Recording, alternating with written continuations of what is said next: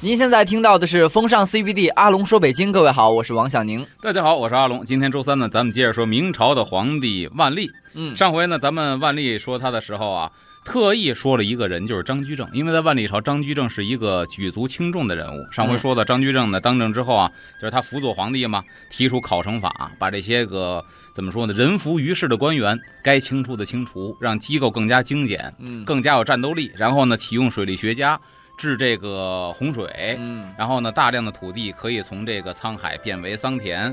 在军事上呢，又提醒这个神宗皇帝万历说，天下呢太平已久了，嗯所以呢军事废弛一定不能掉以轻心，一定要开始啊在整备军队了。提出的种种的一些改革建议吧，可以说张居正呢是一个非常不错的一个改革家。嗯，昨天说的上期说到这儿的时候呢，后来突然抛出了一个引子，说张居正家出事儿了。对，哎这么好的一个大臣，然后又是皇帝的老师，现在把这个他的改革变法呢，又弄得是欣欣向荣的，嗯，就正是好像是一切都朝着顺利的轨道在进行的时候对呢，出了变故。家里边出事儿了，这应该说是每个人都可能会遇到的事情。在万历五年（公元的一五七七年）九月，张居正的父亲去世了。大事儿哎，嗯可以说中国人呢，这个唯从死者以当大师嘛，嗯认为这个家里边这个老人去世是一个非常大的变故。那么当时呢，万历皇帝以首御宣慰，就说白了，万历非常的重视张居正。嗯，亲笔写了一封慰问信，哇送给了张居正，以示抚慰。但是呢，后边儿有一个问题出现了，就是明朝的制度有一个丁忧制度。嗯所谓丁忧制度，说白了就是家里长辈儿死了，你要回家去守孝。嗯自文丧之日起，当你接到这个消息那天开始，守孝是多长时间呢？二十七个月，二十七个月，两年多的时间。太长了。所以说，刚刚开始有改革的苗头出现了。嗯，他定的规章制度可以推行了。如果这个时候他走了，很可能那些个人浮于事的、不愿意改革的大臣呢，就又回到迂腐的那一边，把他的改革也废弛了，啊，对？吧？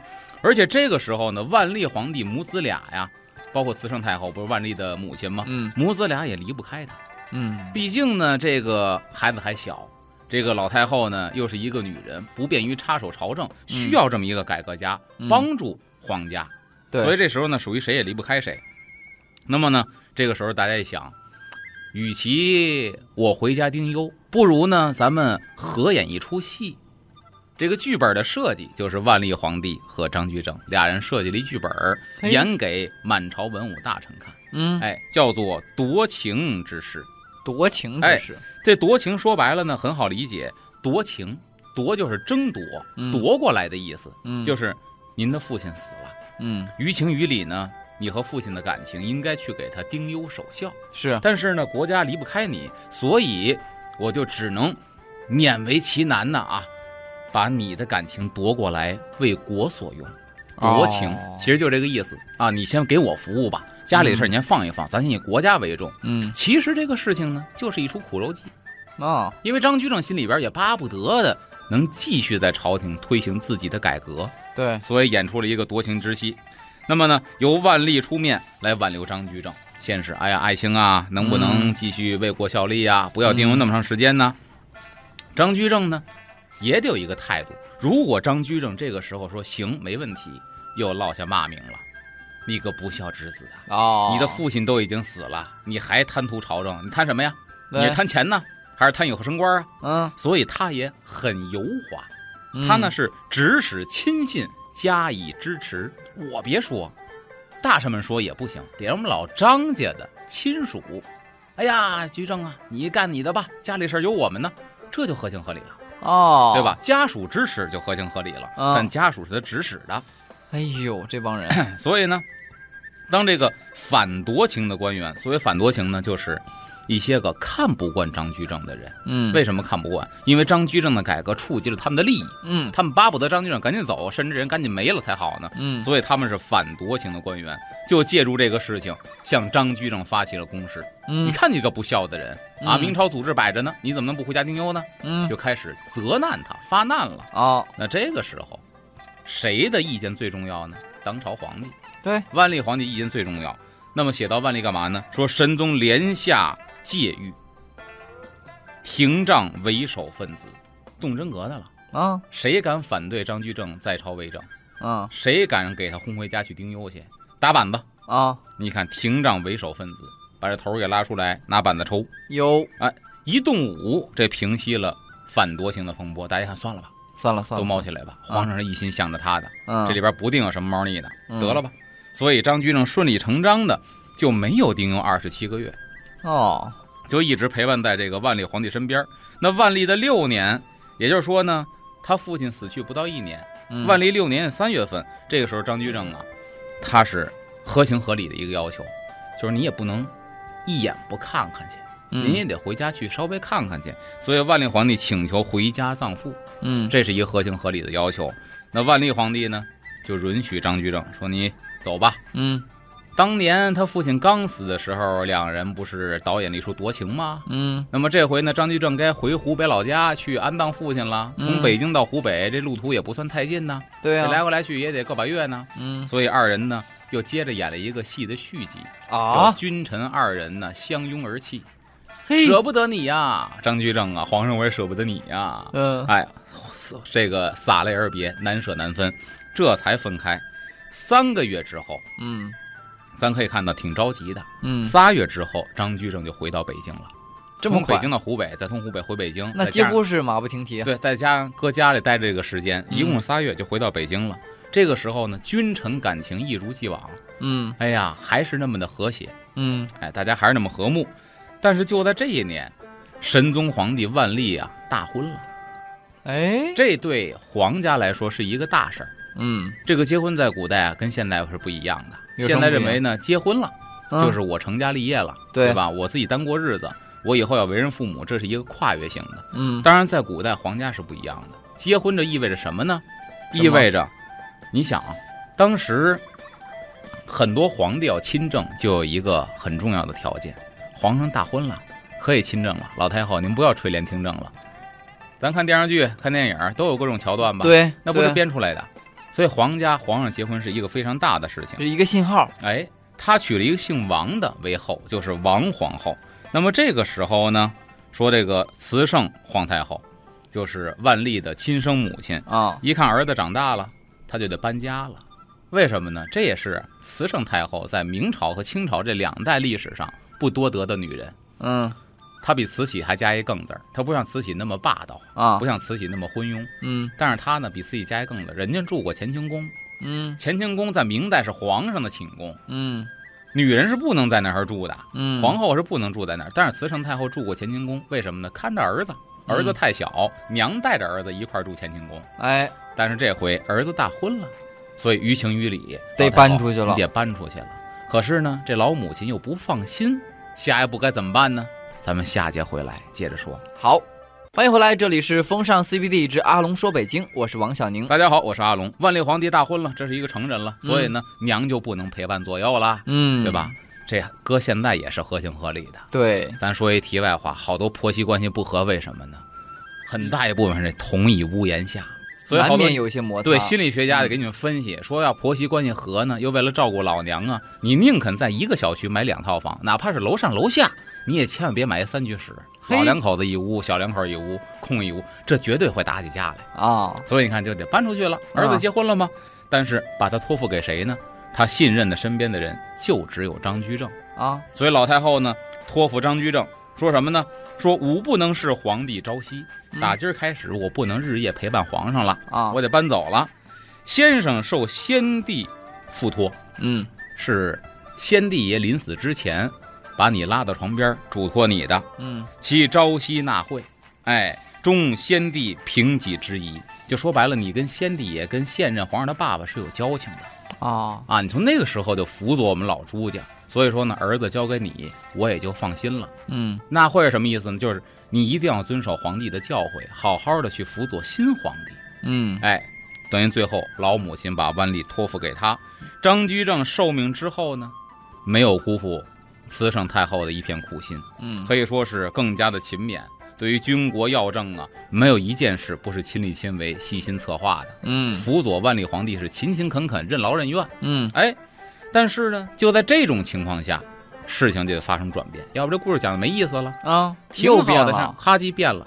变成什么了呢？君臣之间产生了隔阂，啊，怎么会呢？这是最要命的。他，你想张居正从小看着他长大，又又是他的老师，他又嗯非常尊敬，嗯能力又强，而且呢，通过高拱下台这件事情，你之前也讲了，我们能看看出来张居正是个情商非常高的人。是啊，那就在这种情况下，难道他还跟小皇帝摆不平吗？还所以会历史才要好玩嘛。啊，就像我们看有时候不说历史剧啊，说电视剧也一样啊。两个嗯闺蜜到最后形同陌路，甚至成为仇人，这电视剧才有意思呢，对不对？啊其实这也一样，君臣二人从当年的莫逆到现在变成了有隔阂、有裂缝了。嗯，它的起因是什么呢？是吗？万历皇帝啊，慢慢长大了，一天天的长大，本身是有叛逆期的，哦孩子都是有叛逆期的，青春期嗯对吧？然后一方面呢，他非常敬佩张居正的才学，从小跟张居正学习。嗯咱说过，这个《帝王图鉴》就连教材都是张居正自己编的，啊，对吧？所以呢，他非常的敬佩他，但是呢，又害怕张居正的严厉。哦，这个老师太严厉了。说白了，这个时候呢，是张居正本身把位置摆的没调过哦来。当年皇帝是你的学生，嗯现在你是皇帝的奴才，啊这个身份必须要转变。他啊还把万历皇上当自己的学生呢，啊以至于皇上怕他。嗯所以说，这个肯定为以后的一个爆发，这是一个引燃的点呢。嗯那有一次呢，这是这个点就到了。万历皇帝啊，在读什么《论语乡党》啊啊，后来我还查了《论语》原文，把那乡党这一几句话呀给抄下来了。嗯香囊里边讲的什么呢？就是万历皇帝其中有一句话叫“色薄如也”，薄就是生机勃勃那个勃，嗯但是呢，他把那读成什么了？就是有悖伦理的悖了，叫“色哦悖如也那就是读错了，”，读错了一个音。嗯张居正呢，应该是什么态度？咱应该知道，臣子对皇上的态度。嗯，但当时呢，张居正就站在万历身边，是厉声道，啊就横眉立目，拧眉毛瞪眼，啊错了，错念了薄，念薄，不念悖。啊你以这种方式跟皇上说话，万历皇帝心里就非常的不乐意，嗯而且不爽啊啊，对呀、而且这个事情特别有意思，这个乡党它的原文是什么样的呢？一说这原文，就跟这故事特契合了。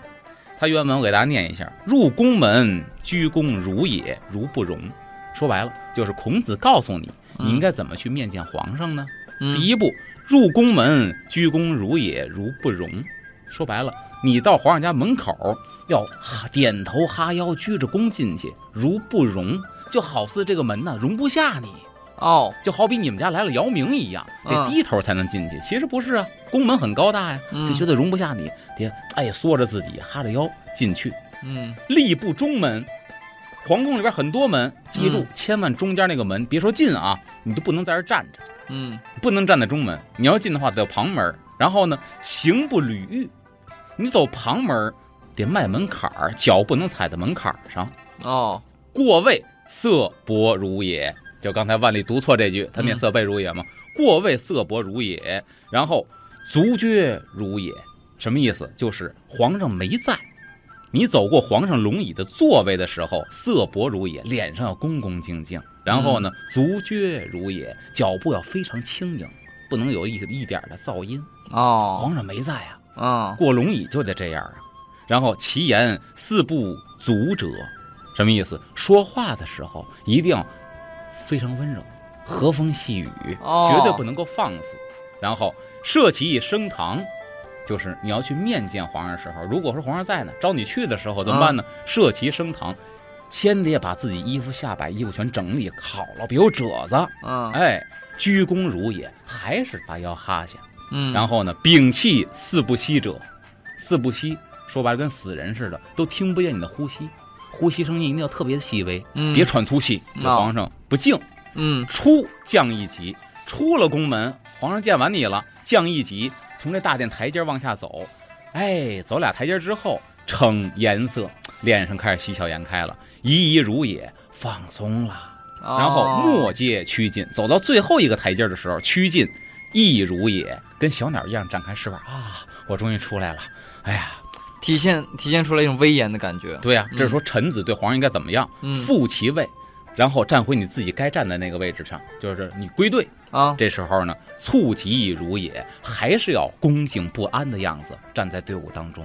就说白了，这个相其实挺谄媚的，对吗？嗯但是孔子告诉你，臣子对君应该是这样的：他读的就是这个文章，嘿，但是换来的是什么？张居正错了，错念了，国不念背。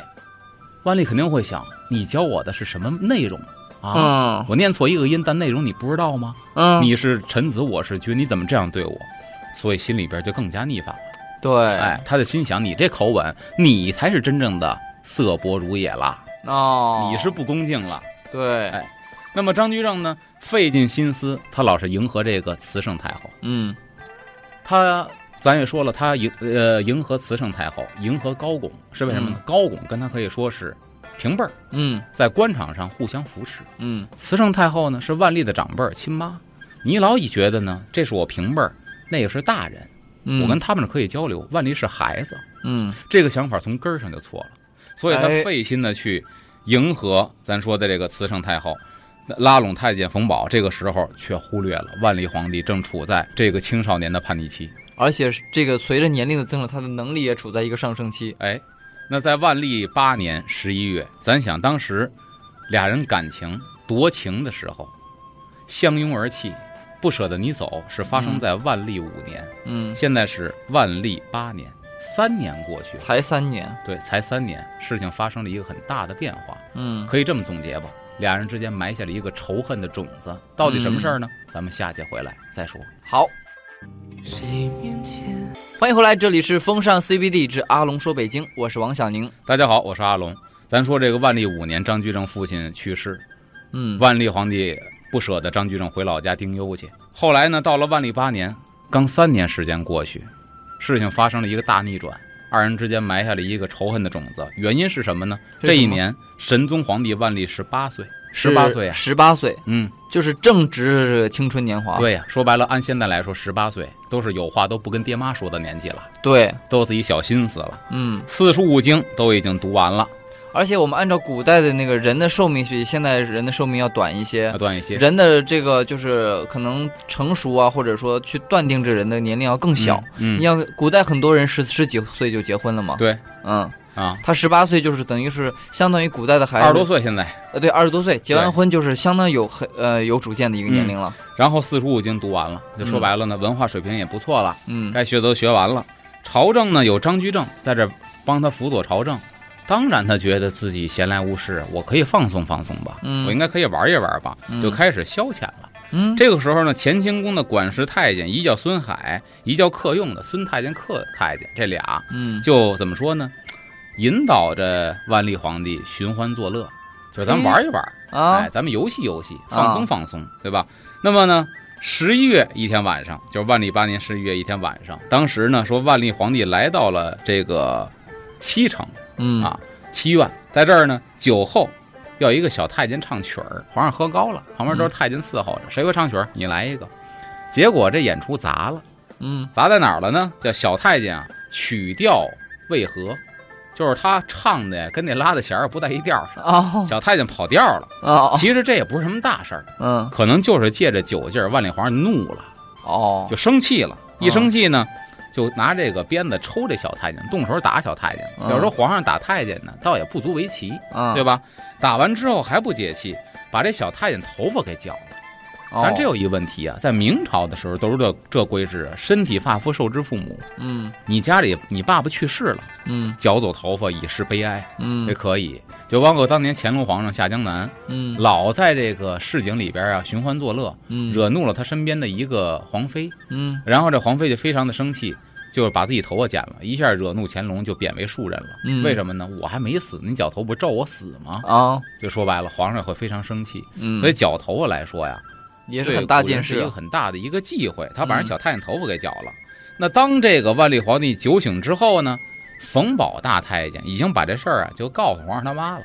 这么皇快上太后说你儿子给人太监头发绞了，有点出格，说打两巴掌打两巴掌，不能这么干呢。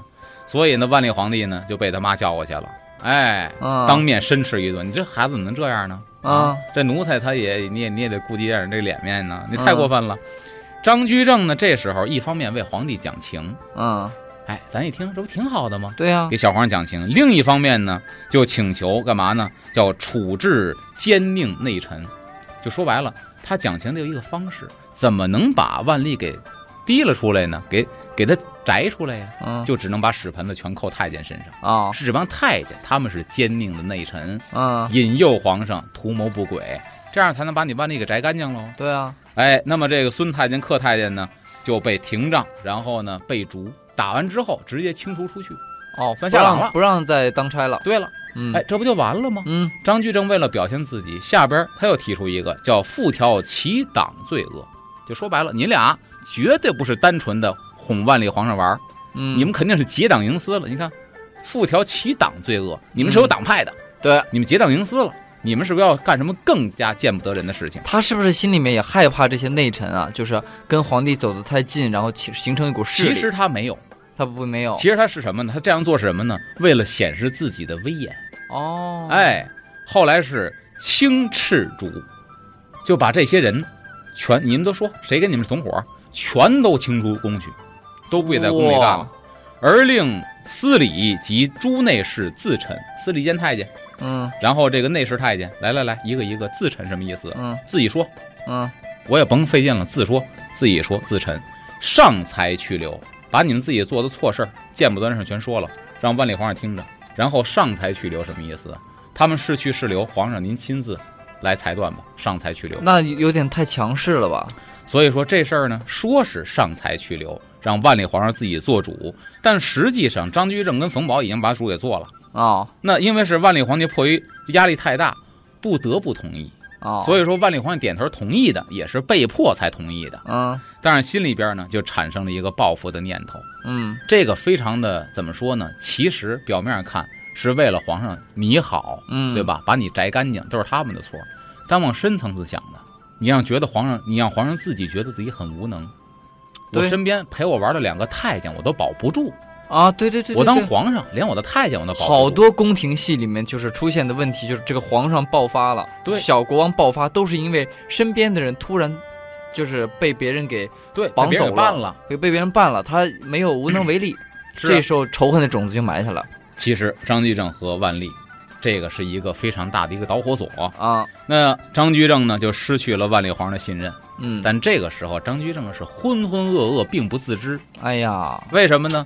因为他晚年的时候非常的骄傲自大，嗯，叫什么呀？叫高不知威，满不知义，啊？都已经满了，别人在说什么，我已经灌不进来了，这个无杯子所谓里的了水。嗯所以我这个地位，谁还敢动我？嗯，皇上他妈对我都客客气气的，有什么事儿嗯都跟我商量，谁敢动我？但你想想，您说到底，皇上他妈跟对你再好，你是个奴才，他用得着你才对你这样呢？是，不明白了。嗯自己冲昏头脑了。这个万历皇帝呢，有一个宠信的太监张成，这张成因为跟冯保不和，所以被排斥了。嗯这万历皇帝一看，反正我也保不住你，我也知道我保不住你，嗯被排斥不是吗？你就让人挤的，没关系。但是朕给你一个活儿，哎，嗯神农皇帝将计就计，嗯你也甭说是我给你当后台，跟他们硬碰硬，你就装怂。嗯你被挤得出来之后，正好你在暗地里头，你干嘛呀？你帮我监视张居正跟冯保。嘿小哎呦，太监张成领旨，行，我帮您监视这俩人。可以说张居正啊，夺情之后是不可一世啊。史书记载什么呢？其所处置，处是什么意思？下降，啊，置呢是升高。嗯哎，北海北门有一个门，有一个门叫至山门，至山路，就说白了，从这儿进北海是上琼岛的，嗯至是往上升，多由爱憎。这朝里边谁升官谁罢官，多由爱憎，全凭我张居正个人喜好。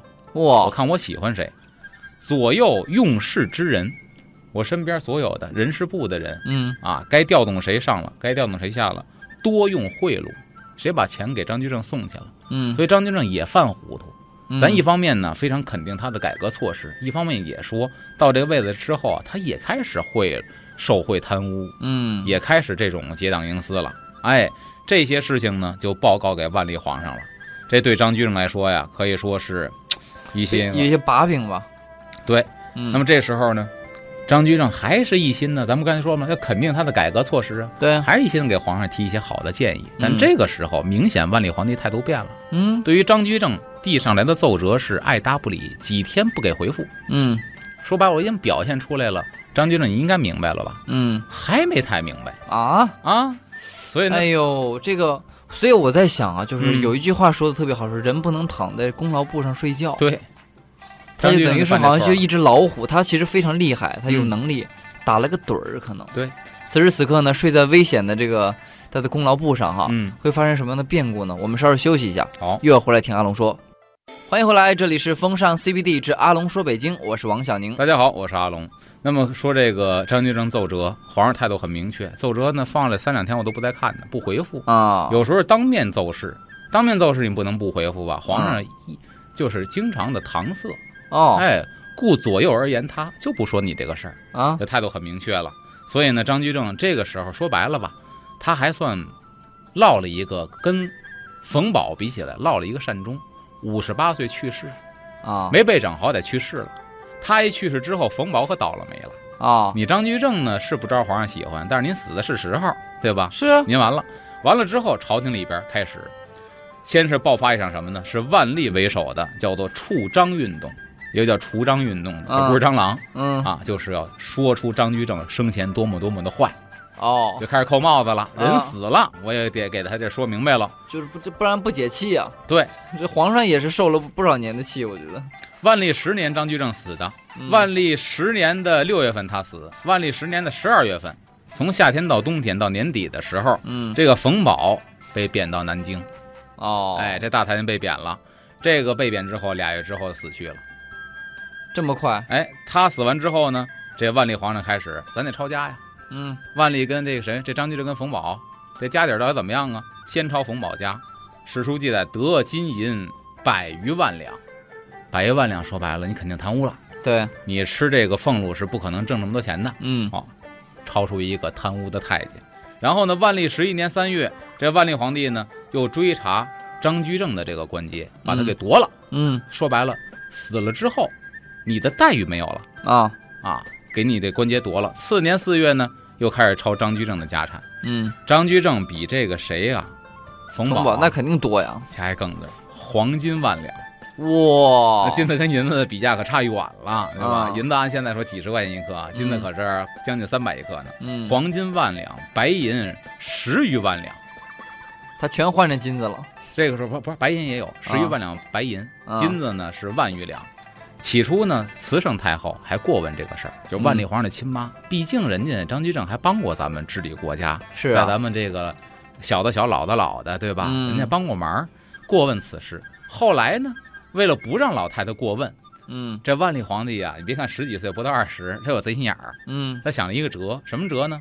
因为啊，他有兄弟，嗯因为他不是一个嘛，他有兄弟。这兄弟呢，就是陆王朱义流，嗯，该结婚了，啊，就我兄弟该结婚了。这万历对就对母亲说，说什么呢？说这冯保、张居正这家产呢是相当的雄厚啊，嗯，咱们把这家产抄完之后啊，正好给我弟弟结婚，嗯这钱呢，我跟你说，富富有余，嗯这婚礼办得还倍儿体面。嗯，慈圣太后一听啊，那得了，你抄吧，我就不管了。 哎后边算多少吧少吧？这可不是自己家还能结婚吗？嗯所以呢，由此可见，史学家给出一个评论，非常客观。对皇室来说，嗯没有什么恩情可言。啊，哎，，在他们眼里呢，大臣就是家奴，嗯在这个国家和自己家利益面前，牺牲个把奴才算不得什么。哎，所以你看，史学家的评论是非常到位的。历史的教训，哎，你看他是一个，对吧？嗯咱再往汉朝的时候，嗯咱去倒，对吧？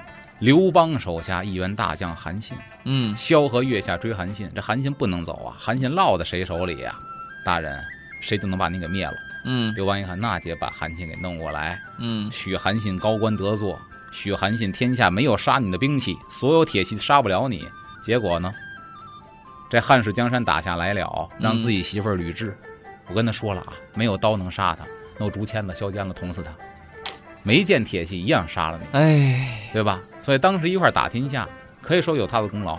嗯，都有人策反说你有帝王之相，你当皇上韩信也不是没可能的。嗯韩信这人老实啊，你胡闹，你疯了啊！我要辅佐谁就是辅佐谁，我可不干这个当皇上的事儿。嗯，你看到最后呢，不也一样吗？对？吧？但是啊，万历皇帝没想到什么呢？张居正的厄运不是他一个人的，为什么呀？因为隆庆万历初年这改革结束了，大明朝打这儿起可就进入了一个穷途末路。因为咱讲万历的时候，万历后边还仨皇上，大明朝就没了，就灭亡了。那等于是呃，万历就是大明朝最后的一个繁荣时繁荣时对期了。所以说白了，咱好像看张居正被抄家了，嗯结果很惨。嗯其实影射的谁真的惨啊？大明朝真的惨。嗯如果张居正能够好好的，嗯，然后呢，他这个改革政策能一直推行下去，也许大明朝还能再延续几代。对，所以真正惨了的是大明的皇室。嗯，那没了这个张居正跟冯保之后呢，这万历皇帝开始下一个想对付谁呢？啊，就开始对付人了。你猜不他对付谁？他不第一考虑个，建设，对付人的话，嗯哼，他要对付的是冯宝也死了吗？冯保也死了，张居正也死了，你说他还能对付谁？对付他妈，哎，自对上老太后，说白了，这个还是小孩儿的思维。嗯，他妈跟他没有阶级上的斗争利益的关系，嗯对吧？他母亲一心一心为他好，嗯就是孩子不服管。嗯我想想怎么对付我这个慈圣太后了。嗯怎么对付呢？这时候老太后住在慈宁宫，慈宁宫非常有名的就是什么佛教建筑特别有名。嗯慈宁宫在清朝、明朝、清朝的时候都是太妃、太后，嗯，皇上死了，他们退居那儿干嘛呢？一心向佛，嗯啊对？吧？这个深居简出这么嗯一种生活方式。所以万历皇帝呢一想，我妈既然信佛，一心向佛，有的是钱，抄家出那钱给弟弟结婚还没使完呢，干嘛呢？花嗯重金给母亲叫多治凡煞，我给您盖庙，那我给您建佛堂，给您买佛嗯像，哎，请来之后给您供下来。高高兴兴、漂漂亮亮的，这么嗯庄严，您天天这儿待着，您不哪儿也不去了吗？啊您心思全在佛堂里，多好啊！嗯所以老太后呢，虽然是威严尚在，但是啊，哎，在诵经礼佛当中，就把自己这个心思啊，全都满足了。嗯老太太得到满足之后，那这事儿也就不闻不问了。嗯所以呢，张居正的下场让后来的内阁首辅就明白了一个道理：你看张大人如何，嗯结果死死了之后，你看也抄家嗯啊，也把待遇都弄没了。咱们呢，得明白一个道理：明哲保身，委曲求全吧。嗯所以呢，再后来的首辅大臣呢，既然有本事的，我也不说那难听的话了。我跟您干嘛哎呀？呀跟您对着干你？说我我就觉得有的时候这个古代的这些东西哈，嗯跟现代的这个事儿是一模一样的事儿。，对，而且这时候神农皇帝还有意思呢。嗯神农皇帝老妈不管他了，大臣不敢说话了，他第一个想到的是，我得松宽松宽，哎呀，我得废除一些制度。你琢磨琢磨，他第一个废除的那是什么制度呢？他不会把丁忧制度给废除。不是丁忧制度废除了，是对他自己自身有一点小小的眼前利益的，但是后患无穷的一种制度，他给废了。啊，就是你说那个，你别往小了想，往小里往想，孩子心思上去想。孩子心思就想我不想上课，对喽，先把这课程表给废 了。我怎么这么懂他？以前都是五更啊，早晨五更起床要去上课的。 对，然后这个时候娘也不管他了。嗯史书记载，只要一声震题违和，就免了。震题违和，我不舒服，啊课就免了。而且呢，再说一句，震题违和，早朝免了，啊早会不开了，例会咱不开了。啊，他先把这个全给废了，哎，而且呢，特别的烦这个这个经言日讲。啊，他还上烦上课，你说你老不去吧也不行，一点不学也不行，他又想了一个特别葛的主意。这葛的主意呢，按现代话说呀，现代教育体系里边还有这种教育制度，就在今天呀，啊还有这种教育制度。要我说呢，可以说万历皇帝是这种教育制度开先河的祖师爷。哎，对，到底什么制度呢？我觉得我们下期再讲吧。对，对，今天的节目时间就是这样了啊，我们下期再见，好拜拜。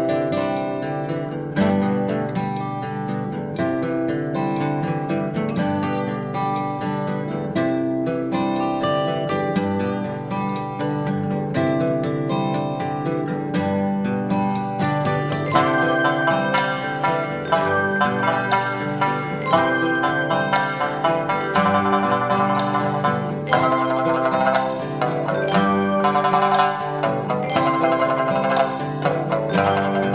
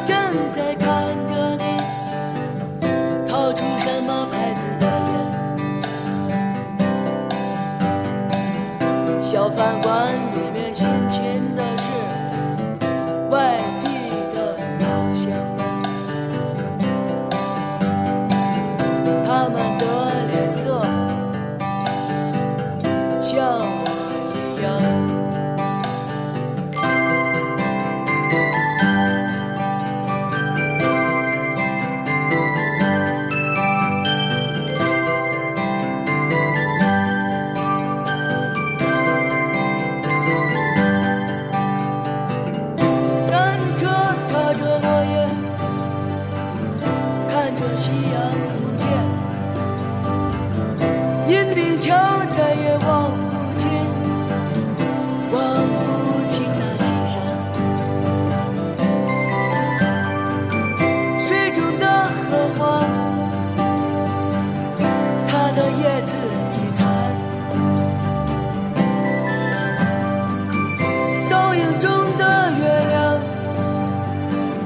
在和路灯谈判，说着明儿早晨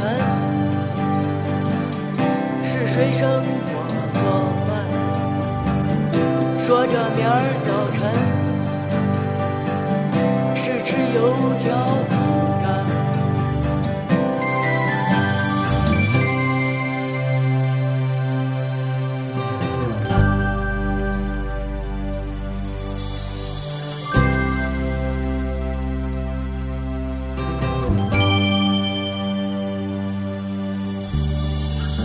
钟鼓楼吸着那尘烟，人鱼们画着他的脸，你的声音我听不见，现在太吵太乱，你已经看了这么长的时间，你怎么还不发言？是谁出的题这么的难？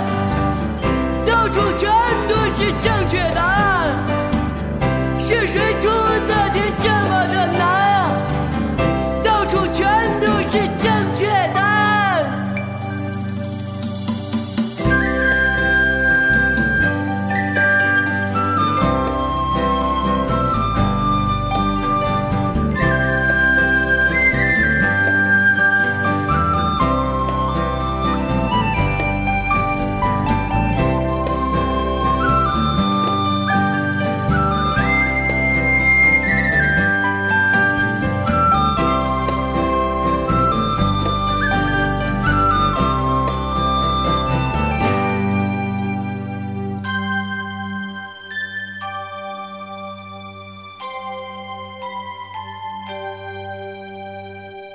我的家就在二环路的里边，我的家就在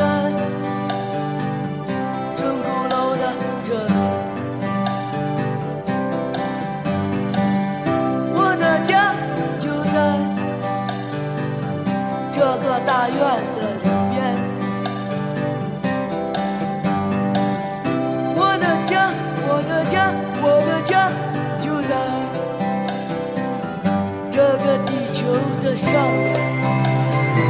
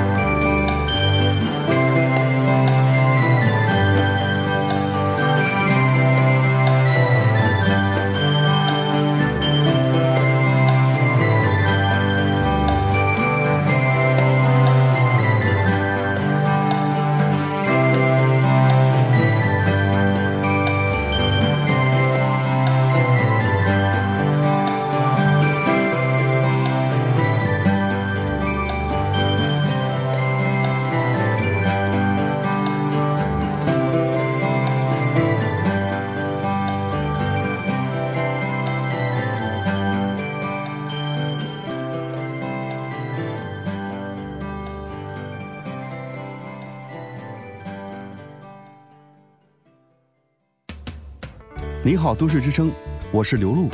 对于大多数八零后来说啊，都有这样的记忆：吃完晚饭之后，拿着板凳到有电视家的人去看电视。那个时候，谁家要是有电视啊，到晚上肯定是围了一帮孩子。当时电视黑白的居多一点儿，呃，有彩色电视的人非常少。如果谁家要是有一台彩色电视机，哟，那是相当有面儿的事儿。那个时候电视节目也不多啊，都是依靠那个天线来放电视节目，信号也不好，经常会看到一个彩色的圆盘。一到圆盘出现的时候，大家就知道今天没有电视节目。如今的电视也不单单是看电视这么简单了，智能电视把平板呐、还有电脑一些传统电视融合在一起，不仅丰富了我们的生活，也给我们带来了娱乐的空间。连接网络看电视，各大网站的电影和电视选择太多了，想看啥就可以看啥，想什么时候看就什么时候看，生活太惬意了。